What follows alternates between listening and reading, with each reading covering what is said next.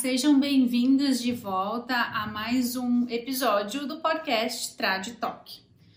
Bom, se você assistiu ao nosso último episódio, que foi publicado anteriormente neste mês, você sabe que a gente está fazendo um esquema diferente este mês. Caso ainda não tenha visto, antes de continuar, assista ao episódio anterior. Esta é a segunda parte de um especial do mês do tradutor. Então, a gente está fazendo um esquema diferente, que é um bate-volta, um esqueminha rapidinho de perguntas e respostas rápidas com alguns tradutores de diferentes áreas, como Libras, interpretação simultânea, tradução para dublagem, tradução juramentada, entre outros. Então, eu convidei alguns colegas para responder algumas perguntas. A gente teve três perguntas na primeira parte, que já foi publicada anteriormente neste mês, e agora a gente vai às outras três perguntas que o mesmo grupo de tradutores responderá.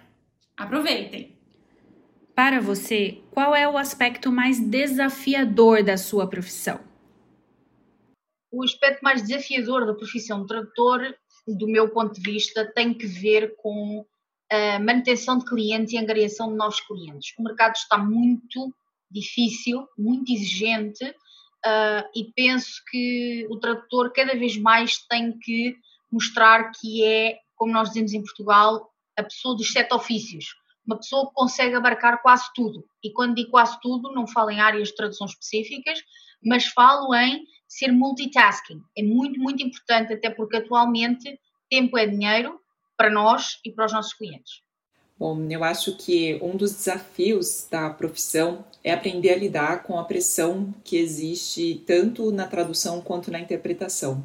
Mesmo a tradução que você normalmente está mais tranquilo na sua casa você pode pesquisar os termos naquele momento, os prazos costumam ser muito complicados às vezes. Então você tem que buscar fazer o melhor trabalho em um tempo curto, muitas vezes. E no caso da interpretação, é a pressão na cabine, em um evento cheio, pessoas com muitas expectativas com relação a uma palestra, e você é o intérprete responsável por fazer essa ponte entre o palestrante e as pessoas que não falam o idioma. Então, é aprender a lidar com esse tipo de pressão sem se deixar levar pelas emoções do momento. Eu acho que o lado mais desafiador da minha profissão é traduzir os diferentes tipos de textos com os diferentes tipos de assuntos que chegam para mim todos os dias. Eu trabalho mais frequentemente com documentos pessoais e documentos escolares, porém, todos os dias podem chegar documentos dos mais diferentes tipos. Já teve vezes em que, por exemplo, eu comecei a semana traduzindo sobre as áreas em que os pinguins moram no aquário de Batuba, então várias especificações em relação a essas áreas, como elas têm que ser, que tipo, com que tipo de material elas têm que ser revestidas, qual é a temperatura máxima que pode ter nessas áreas, a alimentação dos pinguins, etc, etc. Uma coisa com a qual eu nunca tinha me deparado. E nessa mesma semana eu é, também fui procurada para traduzir especificações para controladores de voo da ANAC. Então vejam, a gente está sempre tendo que lidar com uh, desafios diários. Mas, por outro lado, se esse é o lado mais desafiador, é um lado que eu também adoro, porque eu acho, né? Não sei, não conheço todas as profissões, não sei os detalhes de todas, mas eu acho que dentro da nossa profissão nós temos oportunidade de aprender muito sobre assuntos diferentes todos os dias, e eu adoro isso. O aspecto mais desafiador da interpretação de conferências é a sazonalidade e o fato de que em muitos momentos a gente precisa trabalhar em cima da hora, né? Então vou explicar só um pouquinho o que eu quero dizer com isso. A sazonalidade se deve ao fato de que existem épocas do calendário que são de fato muito vazias e as pessoas simplesmente não fazem eventos ou até antes da, da pandemia isso acontecia com mais frequência. A gente tinha épocas muito marcadas no ano por conta dos outros eventos aqui no Brasil as pessoas não fazem evento numa certa época do ano etc mas além dessa sazonalidade então de admitir que, que vai ter uma época do ano que você vai ter que trabalhar muito mais e que você vai ter que ficar muito mais cansado e vai ter que manter a qualidade do seu trabalho apesar daquele cansaço. E épocas do ano nas quais você vai trabalhar muito menos e vai ter que manter a qualidade do seu trabalho apesar disso. E ter que planejar a sua rotina, incluindo todas essas coisas. Isso é bem desafiador. Mas além disso, a gente também lida muitas vezes com trabalhos que chegam em cima da hora, ou trabalhos para os quais a gente recebe uma reserva, mas que só vão confirmar muito em cima da hora, ou reservas que caem em cima da hora também. Então a gente também tem que lidar com isso, com imprevistos, com ser chamado para um trabalho de um dia para o outro e aceitar aquele trabalho, ter que desmarcar médico, ter que desmarcar compromissos de família. Isso é pode parecer pequeno, mas ter que viver assim o tempo todo com essa com assim de uma forma meio imprevisível, em alguns momentos pode ser bem desafiador. Eu acho que na minha profissão o lado mais desafiador que existe é todos os dias eu ter que aprender uma coisa nova, porque na tradução audiovisual você não tem só um leque de conhecimento, você precisa saber um pouquinho de tudo, porque cada hora chega uma coisa nas suas mãos, uma coisa diferente. Eu posso receber um desenho, eu posso receber um documentário, eu posso receber um filme de época, eu posso receber uma comédia, eu posso receber um filme policial, um filme médico, enfim. Todas essas gamas de filmes, de séries, seja de tudo, todo esse material diferente. Então, o desafio do dia a dia é conseguir traduzir esses trabalhos. Alguns são fáceis, alguns não são nada fáceis. Mas eu tenho grandes amigos que me ajudam muito também nessa área, além de pesquisar, claro. Então, esse é um grande desafio sempre. É você estar tentando se superar todos os dias para fazer cada vez melhor o seu trabalho. Para mim, os aspectos mais desafiadores da tradução, especificamente da tradução técnica, é que a gente trabalha diariamente com uma diversidade muito grande de campos de conhecimento. Então, num dia a gente está traduzindo um código de ética para uma empresa, e no outro dia a gente está traduzindo um manual de, uma, de um maquinário super especializado e tanto um quanto o outro é tradução técnica. E do tradutor técnico se espera que ele ofereça é, uma tradução de altíssima qualidade é, em todos, todos os, os, textos que ele, que ele traduz. Então, independentemente de ser uma área com, qual, com a qual a gente tenha mais ou menos afinidade, a qualidade tem que ser muito alta sempre. Uh, no caso da tradução técnica, para isso é necessária muita pesquisa, uh, em áreas uh, das quais a gente não tem muito conhecimento, como áreas uh, de exatas, é, textos que envolvem conhecimentos de outras áreas, de biologia. É, então, mesmo sendo formado em letras, o cliente não quer saber, ele quer qualidade e a gente tem que oferecer qualidade. Então, a gente sempre tem que pesquisar muito. O aspecto mais desafiador no caso da legendagem e do tipo de vídeo que eu trabalho é que eu pego muito material que é, por exemplo, uma entrevista ou algo que não tenha roteiro. Então, as pessoas às vezes não conseguem organizar as ideias na hora de falar, né? Vão falando conforme vem à mente e quando eu estou traduzindo, eu preciso além de traduzir, organizar as ideias da pessoa que está falando. Então isso é bem desafiador para mim. Um dos maiores desafios é às vezes o cliente compreender, entender algumas necessidades que, como profissional, eu tenho, seja em um evento, ou seja numa tradução.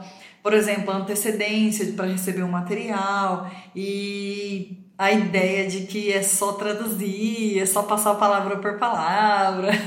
não precisa estudar, então os clientes, educar o mercado é um grande desafio e no sentido dos clientes mesmo compreenderem a necessidade de como um intérprete um evento depender, precisar de um bom áudio, de que o cliente tenha disponível uma boa estrutura para que se faça uma boa interpretação.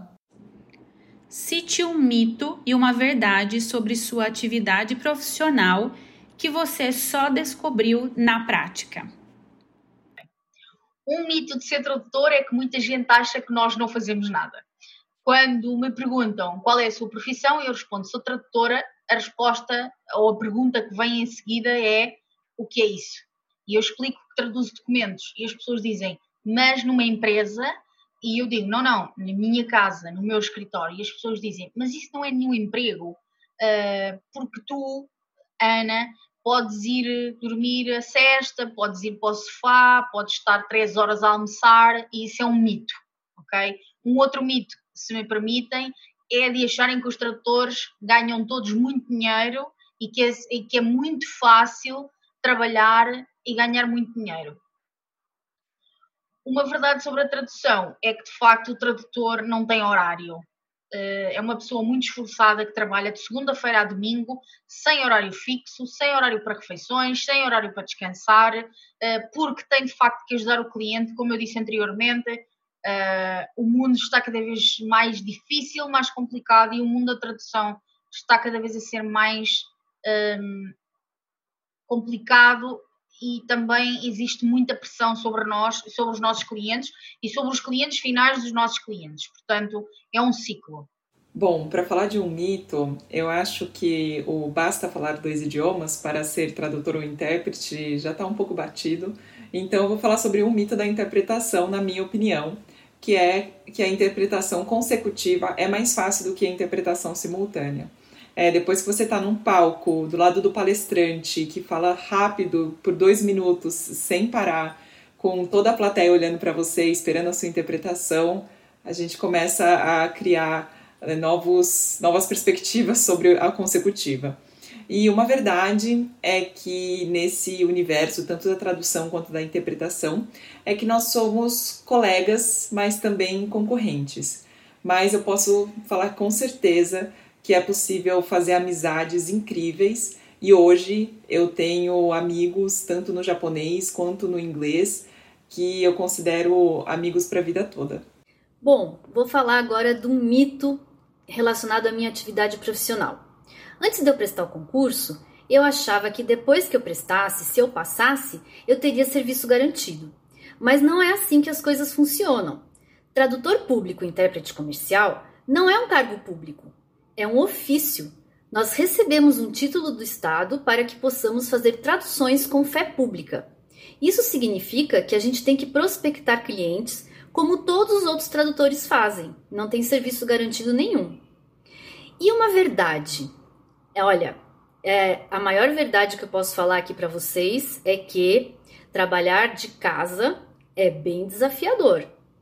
É, é bom, é prático, mas eu só fui descobrir isso conforme o tempo foi passando e eu fui trabalhando cada vez mais.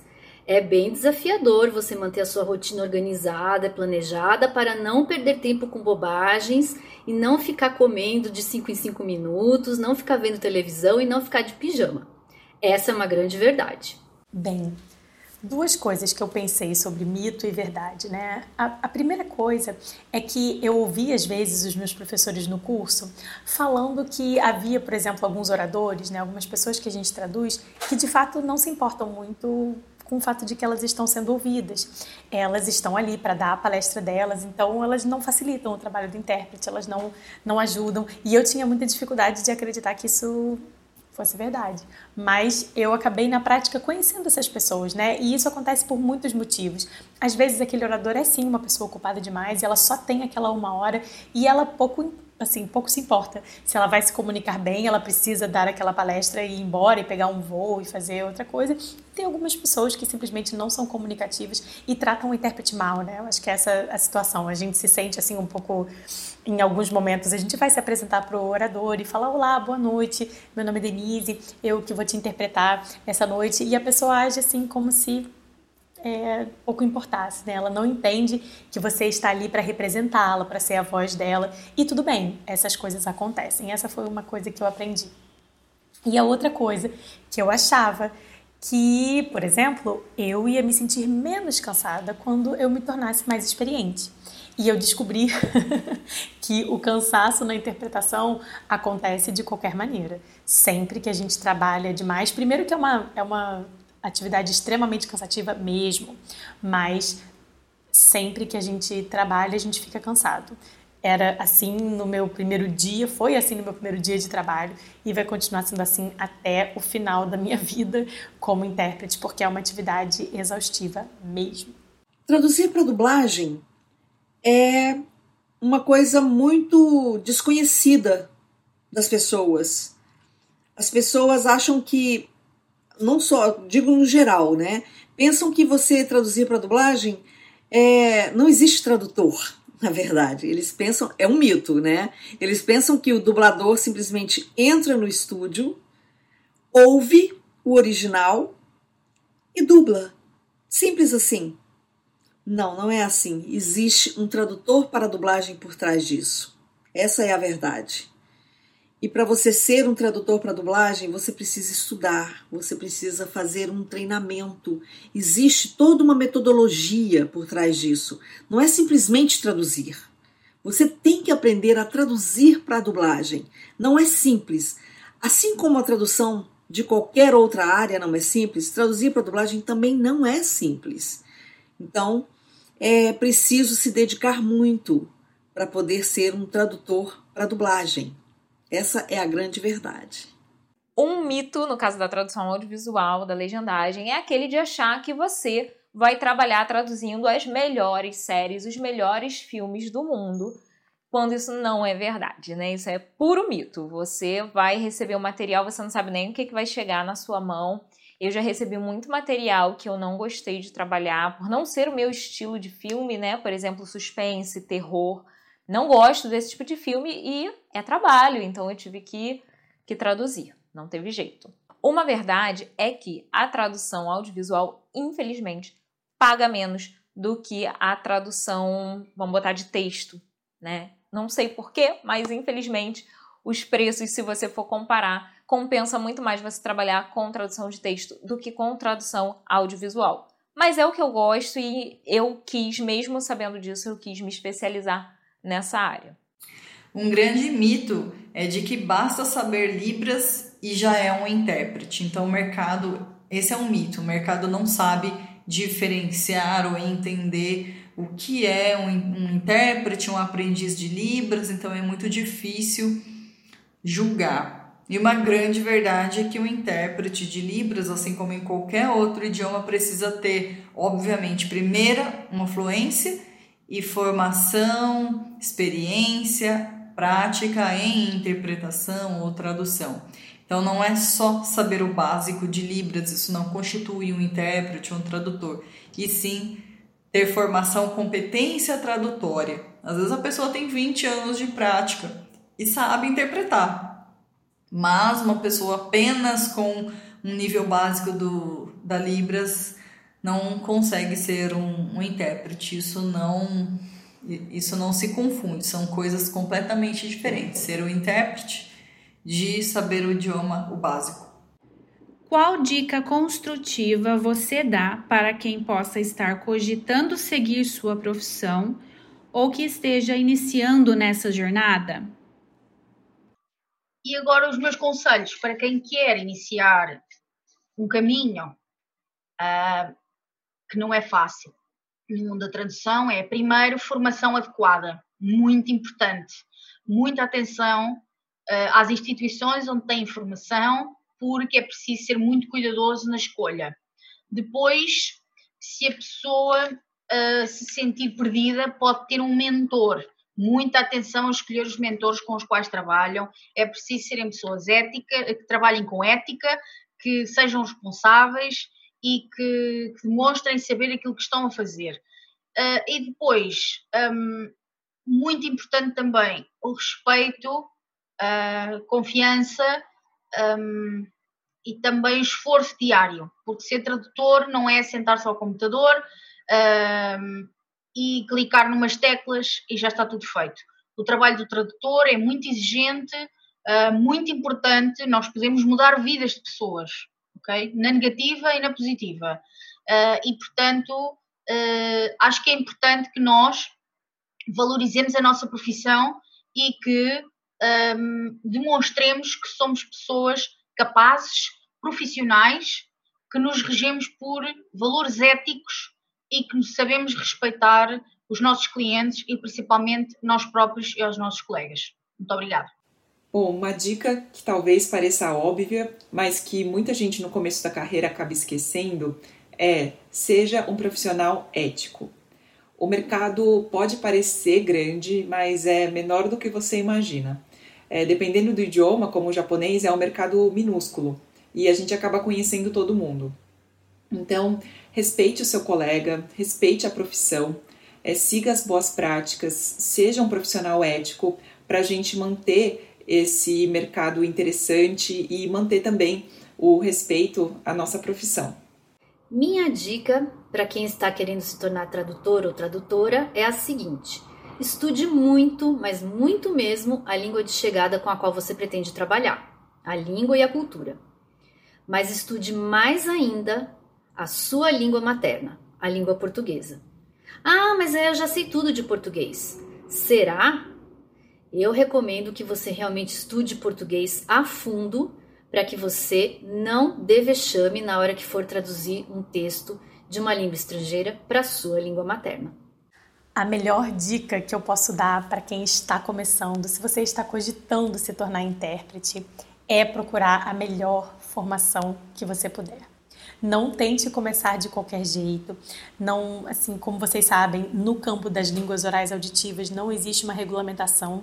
Então, é sim uma profissão que qualquer pessoa pode acordar e falar: ah, eu vou fazer interpretação, vou melhorando, melhorando até ser um bom intérprete. Não ser intérprete e ser intérprete e desenvolver uma carreira enquanto intérprete vai exigir que você tenha algo sólido construído e esse esse fundamento sólido é a sua formação. Então invista na melhor formação, mesmo que você tenha que esperar um pouco para iniciar a sua formação, inicie na hora certa e pegando as ferramentas certas para que você possa desenvolver uma carreira longa e excelente enquanto intérprete. Boa sorte. Se você quer um dia ou sei lá, vamos supor, né, você quer se aventurar a ser tradutor para dublagem, não se aventure, se dedique, sabe?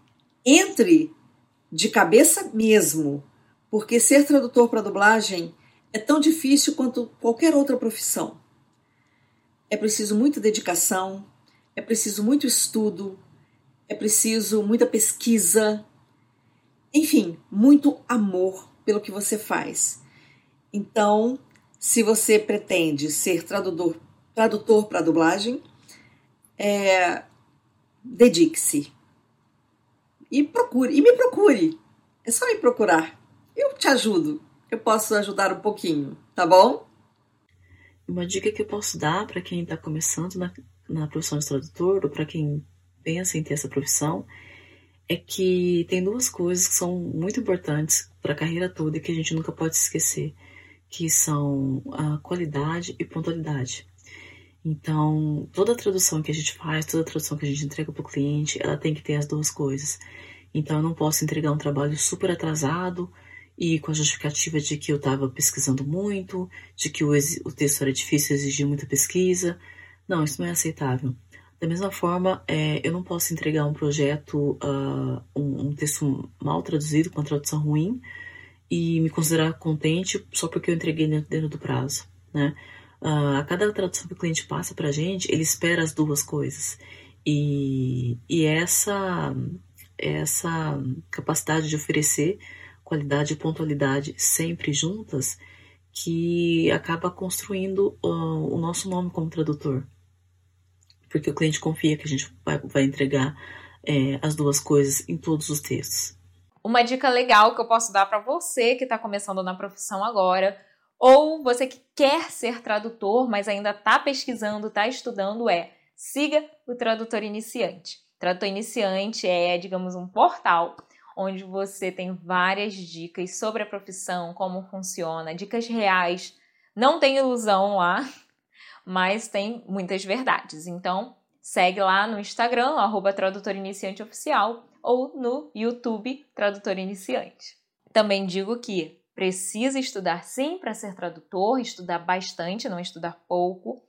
E uma terceira dica que eu posso te dar é se especialize em uma, duas, no máximo três áreas da tradução, porque isso vai facilitar bastante na hora de procurar clientes.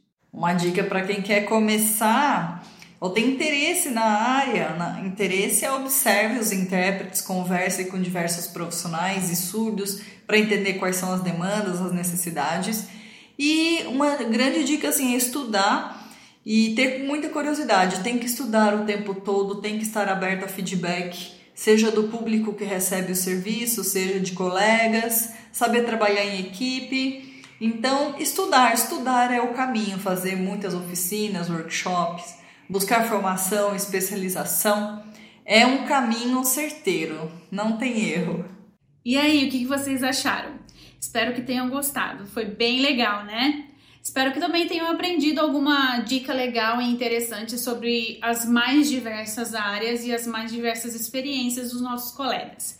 E, por fim, feliz Dia do Tradutor! Espero que vocês tenham, estejam tendo aí um ótimo mês comemorativo com várias coisas legais que estão rolando.